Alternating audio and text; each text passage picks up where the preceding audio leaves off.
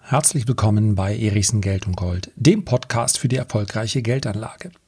Von Chancen am Aktienmarkt und in der Geldanlage zu berichten macht mir am meisten Spaß. Heute muss es aber eine Warnung sein. Denn das, was hier in einigen Sektoren der Börse abgeht, ist einfach nicht mehr zu glauben und ich bin mir sehr, sehr sicher, dass viele Anleger einen Großteil ihres Einsatzes verlieren werden. Also heute ein klarer Warnpodcast. Anders geht es nicht, denn die Warnsignale nehmen zu. Persönlich habe ich mich der Börse nicht genähert, um mehr über die langfristige und strategische Geldanlage zu erfahren sondern es ging mir darum, mit Spekulation Geld zu verdienen. Zwischen 1998 und 2012 habe ich meinen Lebensunterhalt, meine Einkünfte, meine finanzielle Freiheit ausnahmslos mit dem Börsenhandel, mit dem Trading verdient. Ausnahmslos, nichts anderes. Es war auch nicht so, dass ich so viel von zu Hause mitbekommen habe, dass sowieso nichts hätte schiefgehen können. Ausnahmslos das Trading. Warum ist mir diese Feststellung so wichtig? Weil es mir heute nicht um eine pauschale, um eine allgemeine Warnung vor dem aktiven Handel an der Börse geht. Das liest man immer mal wieder in einer, in einer Sonntagszeitung oder man hört es in einer Talkshow und da wird es gerne auch unter Videos, in denen es um die aktive Anlage geht, nachgeplappert. All die, die ihr da draußen versucht, mit dem kurzfristigen Handel, mit dem aktiven Handel Geld zu verdienen, ihr werdet alle scheitern. Die Statistiken sind ja offensichtlich. Langfristig geht immer an der Börse, alles andere funktioniert nicht. Das ist natürlich absoluter Humbug. Die Statistiken sind dennoch richtig. Das heißt, 80 Prozent derer, die sich an dem aktiven Handel versuchen, die scheitern über kurz oder lang. Momentan eher über lang, denn wir sind in einem relativ ausgeprägten Bullenmarkt. Und in diesem Bullenmarkt, das ist der ganz große Vorteil, auch für diejenigen, die sich nicht so gut auskennen, da steigen halt viele Aktien. Ich muss also keine besonders ausgeklügelte Strategie haben und sitze dann trotzdem am Ende irgendwie auf Gewinnen. Ich weiß nicht ganz so genau, wie die zustande gekommen sind, aber es gibt mir ein gutes Gefühl. Ich beherrsche die Börse. Wie aber der liebe Markus Koch neulich in einem gemeinsamen Gespräch gesagt hat, die Helden wären im Crash geboren. Tatsächlich ist in einem Bullenmarkt Geld zu verdienen mit dem aktiven Handel viel, viel einfacher, als wenn wir in einem Bärenmarkt oder gar in einem Crash sind. Und genau das ist es, worüber ich heute sprechen möchte. Diese Warnung möchte ich aussprechen. Keine allgemeine Warnung vor dem Aktienmarkt sondern vor einigen Sektoren und davor, dass es durchaus mal eine plötzliche Entladung zur Unterseite geben kann. Und warum betone ich hier immer wieder den aktiven Handel, wenn es um das geht, was ich früher gemacht habe, sogar das Trading? Weil ich, all diejenigen, die hier häufiger dabei sind, die wissen das, immer unterscheide zwischen den beiden Disziplinen. Dem aktiven Handel auf der einen Seite, der langfristigen Geldanlage auf der anderen Seite. Neben vielen, vielen Regeln, die voneinander abweichen, ist da eine ganz besonders hervorzuheben. Das mache ich auch gerne immer wieder, weil sie so wichtig ist. Der langfristige Investor, der an der Börse ist, um ein strategisch bzw. mit strategischen Mitteln ein Vermögen aufzubauen, der nutzt Schwächephasen ganz besonders und kauft gerade in diesen Phasen nach. Der verkauft nicht seine Aktien, wenn es mal abwärts geht. Genau das Gegenteil. Er wird dann vielleicht sogar aggressiver am Aktienmarkt. Während der aktive Anleger unbedingt jede Spekulation absichern muss ein Vermischen beider Disziplinen, also zu sagen, ja, ich bin langfristig aktiv, aber trotzdem habe ich einen ganz starken Timing-Faktor bei mir in der Anlage. Ich verkaufe einfach oben und kaufe unten wieder nach. So einfach ist das. Yo, wenn man einigen Twitter-Guys Glauben schenken darf, dann ist das so einfach. In der Praxis ist es aber eben nicht so einfach. Das funktioniert nur in einem Bärenmarkt. Und der Bullenmarkt zerstört dann alles wieder. Die Quote der Aktionäre war vor dem Platzen der Dotcom-Blase in Deutschland fast doppelt so hoch wie danach. Andersrum wäre viel sinnvoller gewesen. Aber warum war das so? Weil wahnsinnig viele Leute richtig viel Geld verloren haben und dann sich nicht wieder an die Börse getraut haben, an die böse, böse Börse. Und damit sowas nicht passiert, spreche ich lieber vorher eine Warnung aus. Und nochmal, es geht nicht darum, dass der Aktienmarkt an sich jetzt irgendwann unter Druck geraten muss. Das kann durchaus passieren. Es geht aber insbesondere um einige Sektoren. Es geht darum, dass es auch mal eine schnelle Entladung um 20, 30 Prozent zur Unterseite geben darf und dass man dann sich richtig verhalten muss. Und da kommt es ganz maßgeblich darauf an, wie bin ich hier überhaupt aufgestellt. Denke ich, habe ich ein diversifiziertes, diversifiziertes Portfolio. Und wenn wir genau hinschauen, ist es vielleicht gar nicht diversifiziert. Vielleicht werden alle Werte auf einmal fallen, dann ist es nämlich nicht diversifiziert. Ich kann mich sehr gut daran erinnern. Jim Cramer, die meisten kennen ihn vermutlich, weil er heute bei CNBC eine eigene Börsenshow hat. Ein ganz verrückter Typ, ja, wenn ihr es irgendwo mal gesehen habt, dann werdet ihr es nicht vergessen. Immer die Emmel hochgekrempelt. Das ist eigentlich noch ganz cool, wenn wir ganz ehrlich sind. Mache ich ja auch so. Ähm, und dann so mit markigen Sprüchen drückt er dann auf den Verkaufsknopf und sagt, raus mit der Aktie. Oder er ist total bullisch und sagt, die Aktie müsst ihr unbedingt haben. So, das war der Tage damals noch ein bisschen ausgeprägter. Er war natürlich auch deutlich jünger. Und ich kann mich ganz hervorragend daran erinnern. Es war das Jahr 2000. Ihr könnt es euch denken, sonst wäre es ja nicht so einprägsam. Wenige Wochen bevor dann die Dotcom-Blase geplatzt ist. Und das Platzen der Dotcom-Blase hat mit sich gebracht einen Verlust im Nasdaq 100 von über 80 Prozent. Das war nochmal eine andere Hausnummer als jetzt im März 2020. Da hat er sich hingestellt und hat gesagt, Freunde, die Geldanlage hat sich geändert. This time it's different. Dann hat er zehn Werte genannt und hat gesagt, diese zehn Werte bilden die Infrastruktur des Internets. Fraglos wahrscheinlich die wichtigste Erfindung des letzten Jahrhunderts. Diese zehn Aktien, mehr braucht ihr nicht. Wenn ihr die jetzt kauft, werdet ihr vermögende, reiche, glückliche, gut aussehende Menschen ohne Probleme. Ein bisschen überspitzt formuliert. Zwei Werte sind heute noch übrig. Die anderen acht gibt es nicht mehr. Zwei sind übernommen. Sechs sind in die Insolvenz gerutscht. Zwei gibt es, wie gesagt, noch. Und diese beiden Werte lauten Cisco, Cisco und äh, Veritas Software. Beide Aktien, sowohl Cisco als auch Veritas, notieren weit unter dem Stand aus dem Jahr 2000. Cisco neues Allzeithoch? Nee, nee, nee, nee, nee. Einfach mal einen 20 oder 25 Jahreschart anschauen. Cisco stand schon mal viel höher. Nie wieder sind sie dahingestiegen. This time it's different? Wohl nicht. Es ist nie diesmal anders. Die Börse spielt immer mit der Psychologie der Anleger und in dem Moment, wo nur genügend unerfahrene Anleger und von denen sind reichlich an die Börse geströmt in den letzten Monaten, glauben, sie seien quasi immun gegen Verluste, dann wird's gefährlich. Und dann muss ich so eine Warnung aussprechen. Und es gibt mehrere ganz klare Hinweise darauf, dass wir uns so einer Phase nähern, in denen auch mal, in denen dann auch mal unerfahrene Marktteilnehmer aus dem Markt rausgespült werden. Zum Beispiel kaufen diese Marktteilnehmer nur noch Stories. Das ist völlig in Ordnung. Man darf die Story nur nicht glauben. Man muss wissen, wann ich aus so einer Story wieder aussteige. Die beste Story taugt auf jeden Fall, um an der Börse damit Gewinne zu erzielen. Darum geht es mir auch nicht, vom aktiven Handel hier in irgendeiner Form abzuraten. Es kommt mir nur darauf an, darauf hinzuweisen, dass diese Stories nicht alle Bestand haben. Und dass selbst wenn gute Stories dahinter stehen, eine Bewertung in einer Risk-Off-Phase immer die größte Rolle spielt. Nicht in dieser Phase. Jetzt sind wir eindeutig noch in einer Risk-On-Phase. Eine gute Story raushauen und ab dafür. Das wird sich aber mal ändern und das geht innerhalb von Tagen, nicht innerhalb von Monaten. Allein im vergangenen Jahr sind über 200 SPACs an die Börse gekommen. Special Purpose Acquisition Companies.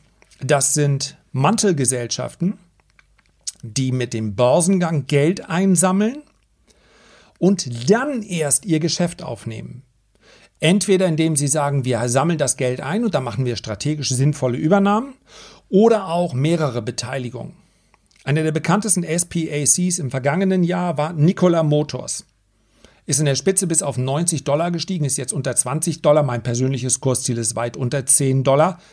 Nur mein Standpunkt. Aber für mich ist das eine absolute Frechheit, was da passiert ist. Der CEO steinreich geworden und schon nicht mehr an Bord. Warum? Na, ich muss mich um andere Sachen kümmern. Ich wünsche der Firma alles Gute. All diese SPACs sind nah dran am Betrug. Nein, die meisten muss ich sagen, nicht alle. Sind nah dran am Betrug, sind aber kein Betrug, denn es ist völlig legal, wenn in deinen Prospekten drin steht, wir gehen an die Börse und dann haben wir das Ziel da, dieses Kapital, was wir eingesammelt haben, äh, zu vermehren. Dass diejenigen, die diese Gesellschaften an die Börse bringen, allein schon durch den Gang an der Börse richtig viel Geld verdienen, ist legal. Nur als Anleger sollte man das wissen. Ein Bill Ackman hat über 4 Milliarden eingesammelt. Und das Verrückte ist, die Hälfte dieser Gesellschaften kommt dann an die Börse und wird schon so bewertet, als hätten sie Erfolg. Das muss man sich vorstellen. Es ist ziemlich leicht, den fairen Wert einer Gesellschaft zu bestimmen, die eine Milliarde einsammelt und dann an die Börse geht und erstmal noch nichts gemacht hat. Wie hoch ist der faire Wert eine Milliarde, denn da ist ja nur Cash drin. Wenn die Firma, was dahinter steht eigentlich, dass die Firma dann ab einem gewissen Zeitpunkt X sich wieder auflöst, wieder liquidiert wird, es geht also um eine begrenzte Dauer, eine begrenzte Lebensdauer, und dann sollen die Anleger von den Gewinnen profitieren. Die Aktie wird aber an der Börse gehandelt, als ob der Erfolg schon da wäre. Also eine Million, eine Milliarde eingesammelt und dann schon mal gleich mit 1,4 Milliarden bewertet, ohne irgendetwas gemacht zu haben. Einfach nur in der Hoffnung drauf, na, die werden schon was Gutes machen. Das ist absoluter Wahnsinn. Wie gesagt, die Initiatoren verdienen hier alle enorm viel Geld. Und viele Sektoren werden hier abgegrast. Momentan gibt es beispielsweise im Bereich der Weltraumaktien einige. Und das ist kein Betrug. Es, darum geht es mir nicht. Ich decke hier nichts auf. Es geht nur darauf, dass es ein ganz klares Warnsignal ist dafür, dass der Markt es mit der Risikobereitschaft übertreibt. Es gibt mittlerweile Unternehmen, Fondsgesellschaften an der Börse mit ihren Produkten wie ARK Invest. Ja, das ist so ein bisschen, als wenn man sagt, oh, ich selber weiß nicht so genau, wie ich zocken soll. Ich lasse das mal die machen. ARK Invest, dieser Fonds, er ist auch unter dem Kürzel ARKK notiert an der Börse, fast 10 Milliarden wert. Nur in solchen Unternehmen. Das hat es alles auch zur Dotcom-Blase gegeben. Ich kann mich erinnern hier, wie hieß nochmal der Internetfonds hier von den Deka? Ich will jetzt nicht die alten Kamellen rausholen. Was kann die arme Deka dafür? Das war halt die Nachfrage nach Internetwerten. Also der Fonds ist mittlerweile liquidiert. Ja, diejenigen, die so mein Jahrgang sind, plus minus fünf Jahre, werden sich erinnern. An diese ganzen Fonds aus dem, vor der Dotcom-Blase, die sind alle, die sind alle von der Börse genommen. Nichts mehr wert. Also nicht nur 20 oder 30 Prozent ge gefallen, einfach liquidiert. Wertlos. Und ein Fonds wie ARK Invest wird aus meiner Sicht, ob heute, morgen, in sechs Monaten oder zwölf Monaten, weiß ich nicht wird in einer Korrektur deutlich mehr als 50 Prozent verlieren, weil die Positionen darin deutlich mehr als 50 Prozent verlieren. Ich sagte schon, die größte Position ist Tesla. Und diejenigen, die vielleicht auch meine Videos sehen, werden sagen, ach, jetzt kommt Ericsson wieder mit seiner Tesla-Warnung. Tatsächlich habe ich, ich in der Praxis dreimal auf fallende Kurse bei Tesla spekuliert Zweimal wurde ich mit einem Verlust ausgestoppt, einmal habe ich einen sehr schönen Gewinn gemacht. Und aktuell läuft ganz klarer Disclaimer, ich bin somit nicht objektiv, erneut eine Spekulation auf fallende Kurse bei Tesla. Das Risiko ist begrenzt, weil die Struktur dieser Spekulation sagt, entweder ich werde über 1000 Dollar oder 1030 Dollar ausgestoppt, dann ist das so, dann habe ich damit einen Verlust gemacht. Ist ja schön, hat man steuerlich auch mal was gegenzurechnen. Oder eben nicht. Und die Aktie fällt. Also, ich habe hier eine, eine, wenn ihr so wollt, ein Vorurteil gegenüber Tesla. Aber nur gegenüber der Bewertung der Aktie. Mir gefällt das Unternehmen, mir gefallen die Produkte. Ja, selbst Elon Musk ist ein bisschen ruhiger geworden, nicht viel, aber ein absoluter Visionär. Alles gefällt mir daran. Wenn Sie jetzt noch ein Kombi hätten, dann würde ich wahrscheinlich einen Tesla fahren. Mir ist völlig egal, ob die Spaltmaße ein paar Millimeter mehr oder weniger sind. Das gesamte Konzept gefällt mir und ich glaube, Tesla wird eine, eine erfolgreiche Firma sein. Jetzt haben sie, glaube ich, gerade den größten 3D-Drucker der Branche. Das macht es ihnen möglich, nochmal mit weniger Teilen zu bauen. Das bedeutet mehr Marge. Alles gut. Top Unternehmen, gefällt mir richtig gut. Aber die Bewertung ist so abstrus. Und jetzt kommt eigentlich der Teil, wo dann einige denken, wahrscheinlich auch Investierte, Erichs, es nicht mal als Automobilunternehmen betrachten. Tesla ist doch ein Technologieunternehmen. Und ich entgegne dem, das ist doch völlig wurscht. Ob Tesla nun ein Technologieunternehmen, ein Automobilunternehmen oder von mir aus auch, schließlich beschäftigen sie sich damit, ein Batterieunternehmen sind oder ein Energieunternehmen. Schließlich und endlich wird in einer Risk-Off-Marktphase einzig und allein darauf geschaut, was kommt denn hinten raus. Und die gucken nicht nur auf heute, die schauen, wo steht Tesla in einem oder in zwei Jahren. Mit allem Optimismus. Was kommt unter dem Strich für den Aktionär raus? Das ist entscheidend. Völlig egal, ob es sich um eine Energie, ein Technologie oder ein Automobilunternehmen handelt. Ist überhaupt kein gültiges Argument. Tesla hat aktuell ein Kursgewinnverhältnis von 1700. Das 1700-fache des Gewinns. Und welches ist die Aktie, die sich seit einem Jahrzehnt anhören muss, sie sei viel zu teuer, sie sei immer zu hoch bewertet? Amazon. Wo ist das 22er KGV bei Amazon? 48. Ist immer noch nicht billig. 48. Bei Tesla ist es mehr als 35 Mal so viel. Jetzt können wir sagen, ja, Tesla wächst ja viel schneller als Amazon. Nein, das stimmt nicht. Tesla wächst für ein Automobilunternehmen relativ schnell. Tesla wächst aber nicht schneller als Amazon. Punkt. Status quo, wissen wir. Auch Elon Musk hat nicht versprochen, dass nächstes Jahr irgendetwas passiert, dass sie jetzt schneller wachsen als sowieso. Alles nicht besonders skeptische Annahmen, die ich hier treffe, sondern das sind Annahmen aufgrund der Aussagen von Tesla. Wenn jetzt jemand sagt, ja, der Elon Musk ist halt so ein bescheidener Typ. In Wahrheit wachsen die viel schneller, aber er ist ein seriöser, zurückhaltender eher. Der möchte nicht so schauen. Okay, Okay, dann haben wir halt unterschiedliche Interviews, Interviews gehört. Und jetzt kann man natürlich sagen, KGV, Ericsson, da merkt man deinen Jahrgang. Mit dem KGV misst man doch heute nicht mehr, wie ein Unternehmen bewertet ist. Richtig, habe ich selber immer gesagt. Was ist die Kennzahl schlechthin, um die Qualität eines Unternehmens zu bewerten? Cashflow. Das Geld muss fließen. Es muss rausfließen, es muss reinfließen. Ich kann anhand von Cashflow, deswegen machen die Sell-Side-Analysten auch am liebsten derzeit Discounted Cashflow mit Modelle, also DCF-Modelle, finde ich selber auch am besten. Also gucken wir uns den Cashflow an. Pro Aktie liegt bei Amazon fürs Jahr 2022 bei 140 Dollar. Deswegen sind sie auch unter Aspekten des Cashflows nicht richtig günstig bewertet. Amazon. Und bei Tesla 8. 8 Dollar pro Aktie. Laut eigener Schätzung.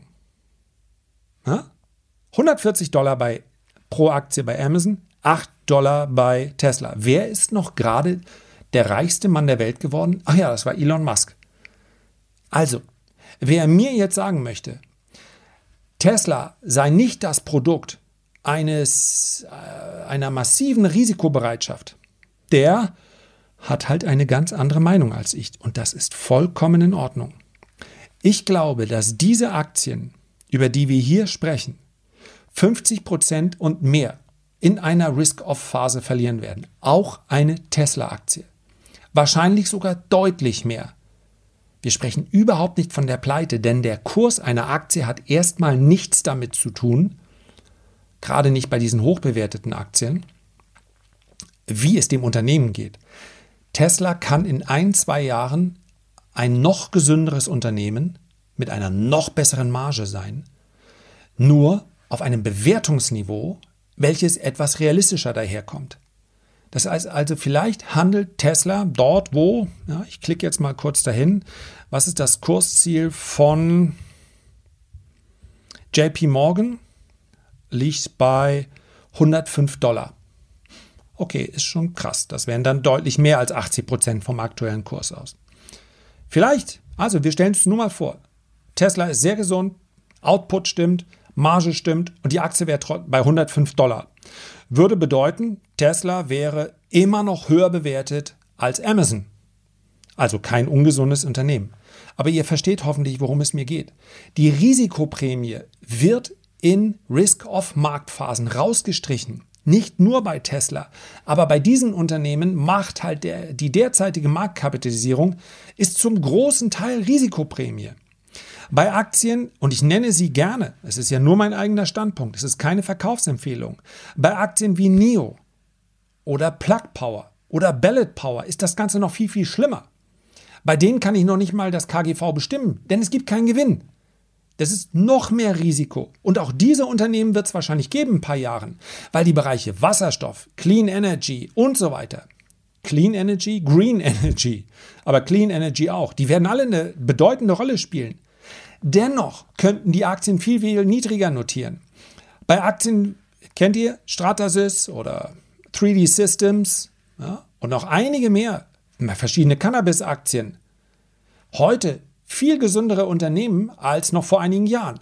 Die Aktienkurse sind trotzdem viel, viel tiefer, weil die, ja, momentan hype es so langsam wieder. Aber die, der Aktienkurs von 3D Systems war mal viel, viel höher zu einem Zeitpunkt, wo das Unternehmen viel, viel weniger wert war. Weil einfach zu der Zeit eben die Sau dort durchs Dorf getrieben wurde. Und man muss das einfach wissen.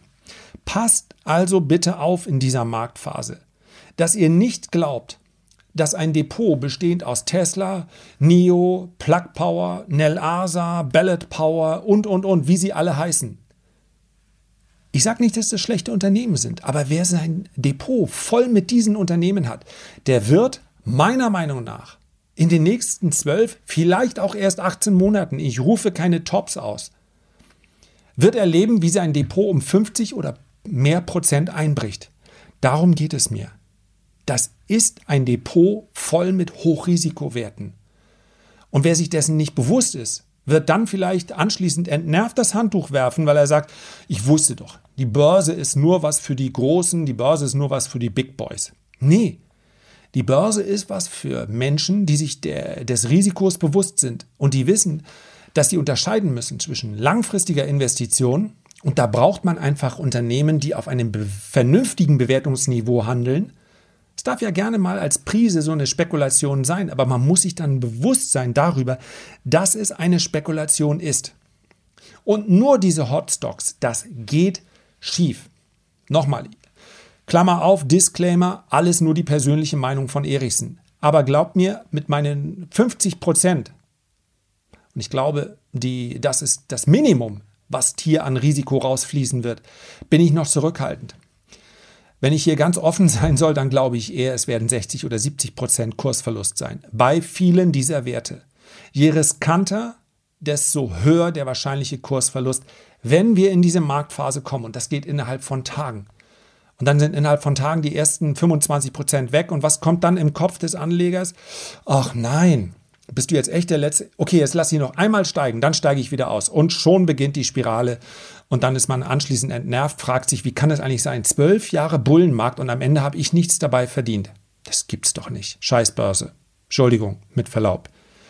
Also, nehmt es als eine Warnung von mir, vielleicht nur als Gedankenanregung. Es die, ich packe hier keinen Zeitstempel dran. Ich glaube, dass das so eine Risk-Off-Phase innerhalb der nächsten zwölf Monate, vielleicht schon deutlich früher, aus meiner Sicht sogar im ersten Halbjahr stattfinden wird. Dann wird es zu einer Neubewertung kommen. Und bevor dann diese Werte wieder auf ihre Hochs steigen, vergehen in der Regel nicht Monate, sondern Jahre. Warnung Ende. Herzlichen Dank für deine Aufmerksamkeit. Ich freue mich, wenn du auch beim nächsten Mal wieder mit dabei bist und wünsche dir bis dahin eine gute Zeit. Dein Lars.